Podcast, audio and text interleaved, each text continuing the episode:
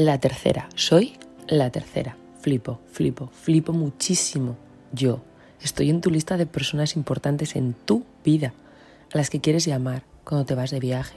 No sé en qué momento he entrado en la lista, ni muchísimo menos cómo estoy en el podium. Soy la tercera, y yo pensaba que era un cero, a la izquierda. Mi cabeza colapsa al leerlo. Flipar es poco.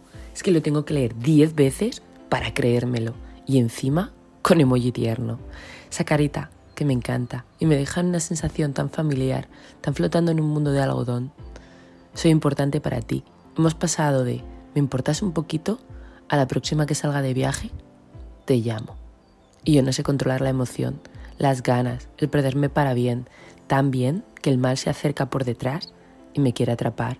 Me haces bien, me haces mal, eso es algo que no lo sé descifrar. Viviría en esa sensación perdida de felicidad sin medidas, mientras la angustia de tus múltiples despedidas todavía vuelan a mi alrededor. Hoy, las noticias alegres inundan mi vida. Soy la tercera. Te llamaré. Me importas un poquito.